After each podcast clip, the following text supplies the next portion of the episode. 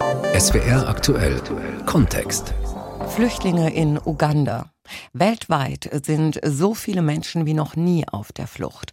Und aufgenommen werden sie häufig von den ärmsten Ländern, zum Beispiel von Uganda.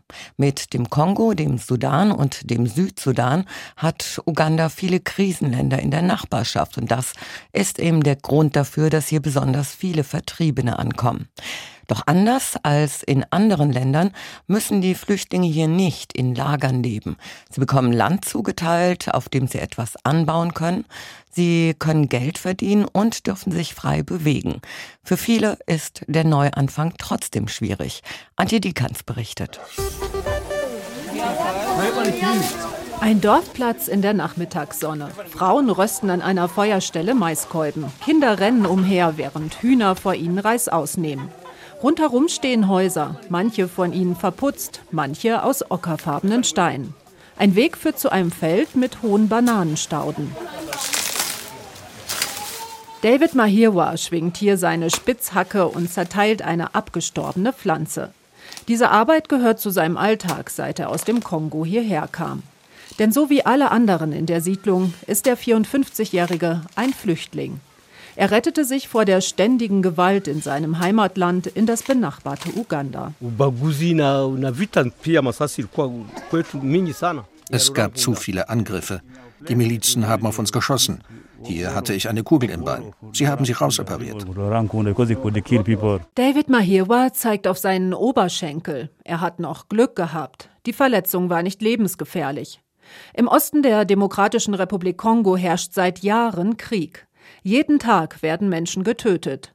Wechselnde Milizen terrorisieren die Bevölkerung und setzen Vergewaltigungen als Kriegswaffe ein.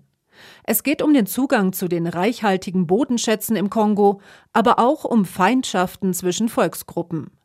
David Mahirwas Familie hoffte in Uganda auf Sicherheit und einen Neuanfang. Wir sind von einer Station an der Grenze hierher gebracht worden. Jetzt bin ich schon seit 14 Jahren hier. Die Siedlung, in der er jetzt lebt, heißt Nakivale. Fast 150.000 Menschen sind hier insgesamt untergebracht. Nicht in Zelten oder anderen behelfsmäßigen Unterkünften, sondern in kleinen gemauerten Häusern, zu denen immer auch ein Stück Land gehört. Bei David Mahirwa führt eine quietschende Tür aus Blech direkt in das Schlafzimmer. Von der Decke hängen an Schnüren ein paar Plastikkanister, die noch einmal benutzt werden sollen. Eine einfache Matratze und ein Moskitonetz. Mehr gibt es nicht. Die Kleidung der Familie liegt in Stapeln auf dem Boden. Zehn Kinder haben er und seine Frau, die auf ein paar Matten nebenan schlafen. Gekocht und gegessen wird in einem offenen Unterstand. Das alles konnte sich die Familie mit Hilfe der ugandischen Regierung und des Flüchtlingshilfswerks der Vereinten Nationen aufbauen. David Mahirwa würde sich aber noch mehr Unterstützung wünschen. Das Leben ist schwierig. Wir haben oft nicht genug zu essen. Jeden Monat geben sie uns 19.000 Schilling pro Person. Das reicht nicht zum Leben. Umgerechnet sind das nicht mal 5 Euro für jeden. Das Geld ist nur als Absicherung gedacht. Denn eigentlich sollen die Familien selbst für ihren Lebensunterhalt aufkommen können. Das ist eine Grundlage der Flüchtlingspolitik in Uganda. Das ostafrikanische Land hat mehrere Krisenländer in der Nachbarschaft. Außer aus dem Kongo kommen auch aus dem Südsudan und Burundi viele Schutzsuchende. Mitten in der Siedlung hat das UN-Flüchtlingshilfswerk seine Büros. Latschin Hassanova ist hier seit ein paar Monaten zuständig. Die Entwicklungsexpertin aus Aserbaidschan sieht Uganda im Vergleich mit vielen Staaten als vorbildlich an. Uganda Uganda nimmt auf dem afrikanischen Kontinent die meisten Flüchtlinge auf. Hier leben fast anderthalb Millionen Vertriebene. Das Besondere bei der Flüchtlingspolitik ist, dass die Menschen ein eigenes Stück Land bekommen und sich frei bewegen können. Also Ugandas Flüchtlingspolitik hat sich über Jahrzehnte entwickelt. Schon in den 60er Jahren nahm das ostafrikanische Land Vertriebene auf, vor allem in Regionen, die bis dahin unterbevölkert waren. Diese Willkommenspolitik brachte Uganda viel internationale Anerkennung, die Langzeitpräsident Yoweri Museveni nicht verspielen will. Kritiker sagen allerdings, dass Uganda sich langsam übernimmt. Weil die Zahl der Flüchtlinge immer weiter zunimmt, könnten sie nicht mehr so gut wie früher unterstützt werden. Das lässt sich beispielsweise auch an der Größe des Landes ablesen, das pro Haushalt zugeteilt wird. Früher waren das etwa 2500 Quadratmeter, inzwischen sind es noch 600. Auf diesem Land können die Flüchtlinge sich eine Unterkunft schaffen. Uh,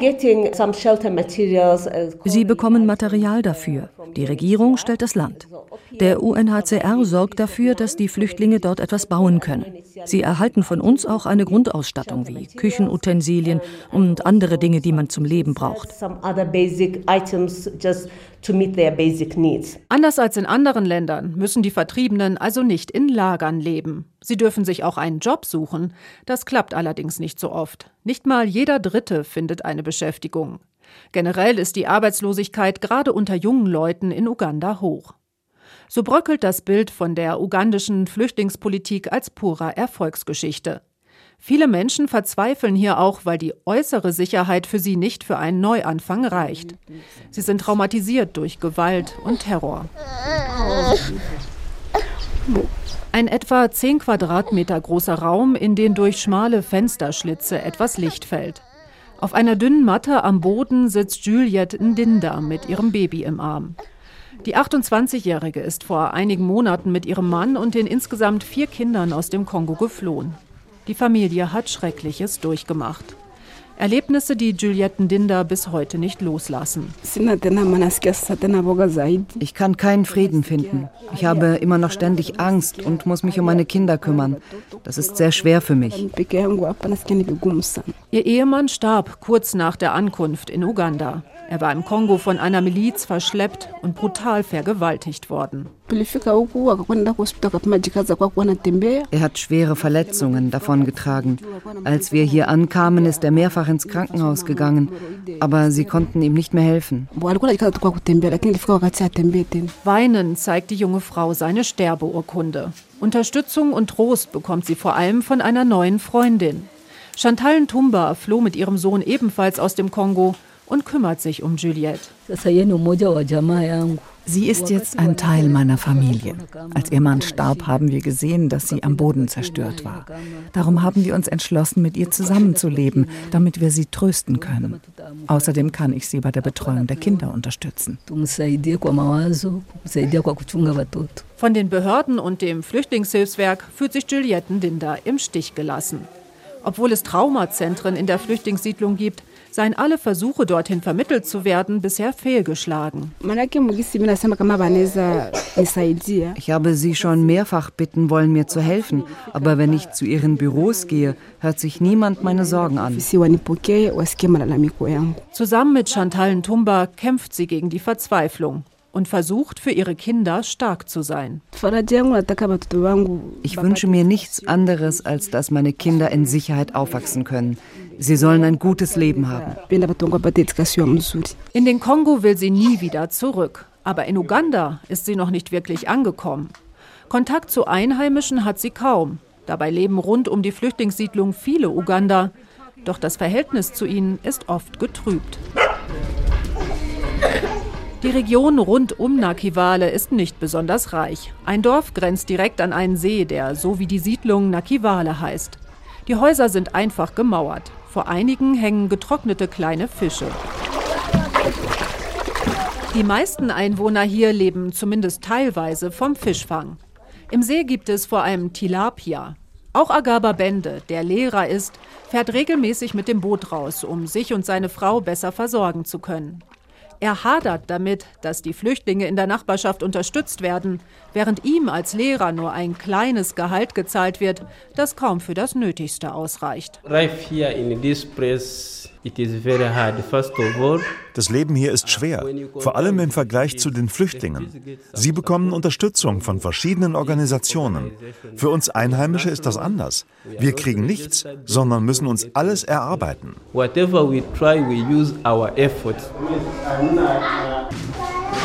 Der 25-Jährige ist frisch verheiratet. Das Paar lebt mit der Familie seines Bruders zusammen, der sieben Kinder hat. Im Wohnzimmer stehen ein paar Plastikstühle, eine Holzbank und ein Tisch. Eine karge Einrichtung. Agaba Bende würde sich gerne mehr leisten können.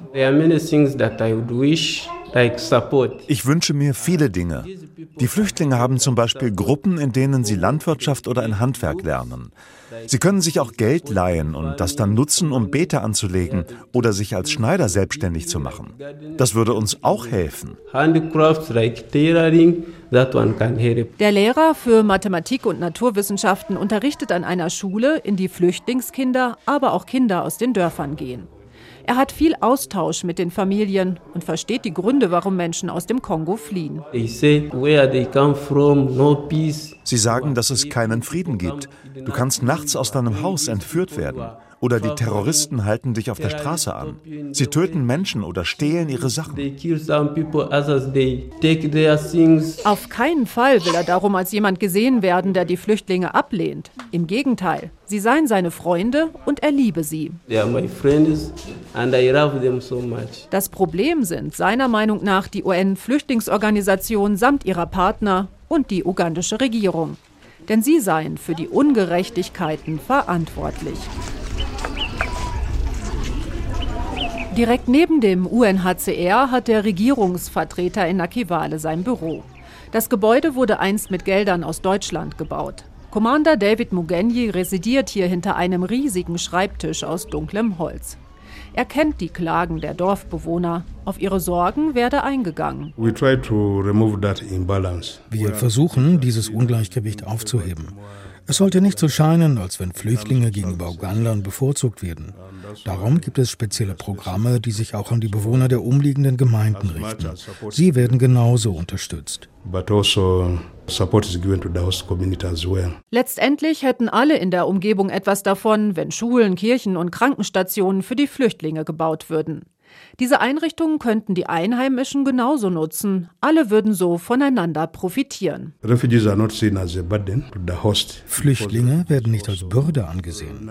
Die Einheimischen können von ihnen viel lernen und umgekehrt. Denn wir leben Integration und Gemeinsamkeit. Ein Ideal, das nur schwer umzusetzen ist. Aber es gibt doch immer wieder Erfolgsgeschichten, wie die von Kilume Sisi, der von allen nur Sisi genannt wird. Ein Flüchtling aus dem Kongo, der inzwischen auch für die Einheimischen viel vorangebracht hat. Er ist oft in einem einfachen Schulgebäude anzutreffen. Etwa 600 Schülerinnen und Schüler werden hier unterrichtet. Flüchtlinge und Kinder aus ugandischen Familien. Als Sisi vor mehr als zehn Jahren in Nakivale untergebracht wurde, sah er einen großen Mangel an Schulen. Als wir ankamen, war das hier noch alles Buschland. Kein Vergleich damit, wie es jetzt aussieht. Vor allem aber erschütterte ihn auch die Art, wie der Unterricht für seine damals drei Kinder ablief. Teils waren mehr als 100 Mädchen und Jungen in einer Klasse. Mir ist klar geworden, dass unsere Kinder später große Probleme bekommen würden. Also haben wir alles daran gesetzt, unsere eigene Privatschule zu gründen. Inzwischen sind wir eine große Einrichtung, die vielen Leuten hilft.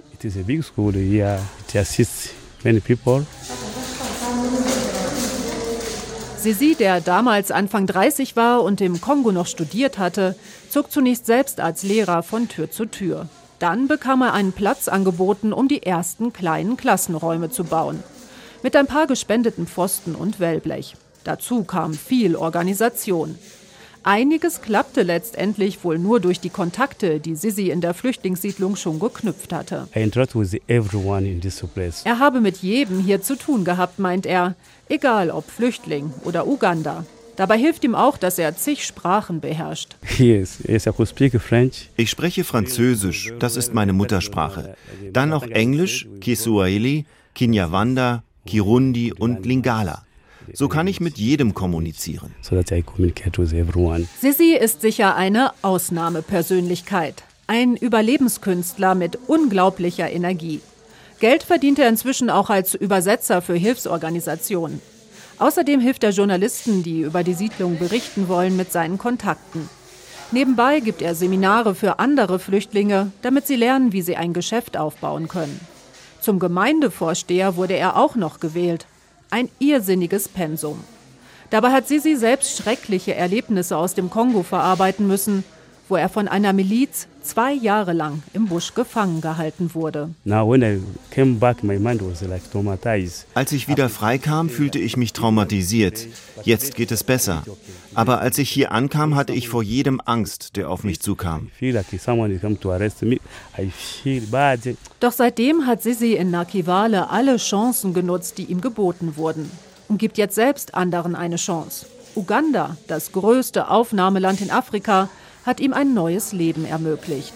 Anderswo wäre ihm dieser Neuanfang vielleicht nicht geglückt. Für mich ist das hier die neue Heimat. Flüchtlinge in Uganda, das war SWR aktuell Kontext von unserer Korrespondentin Antje Dikans.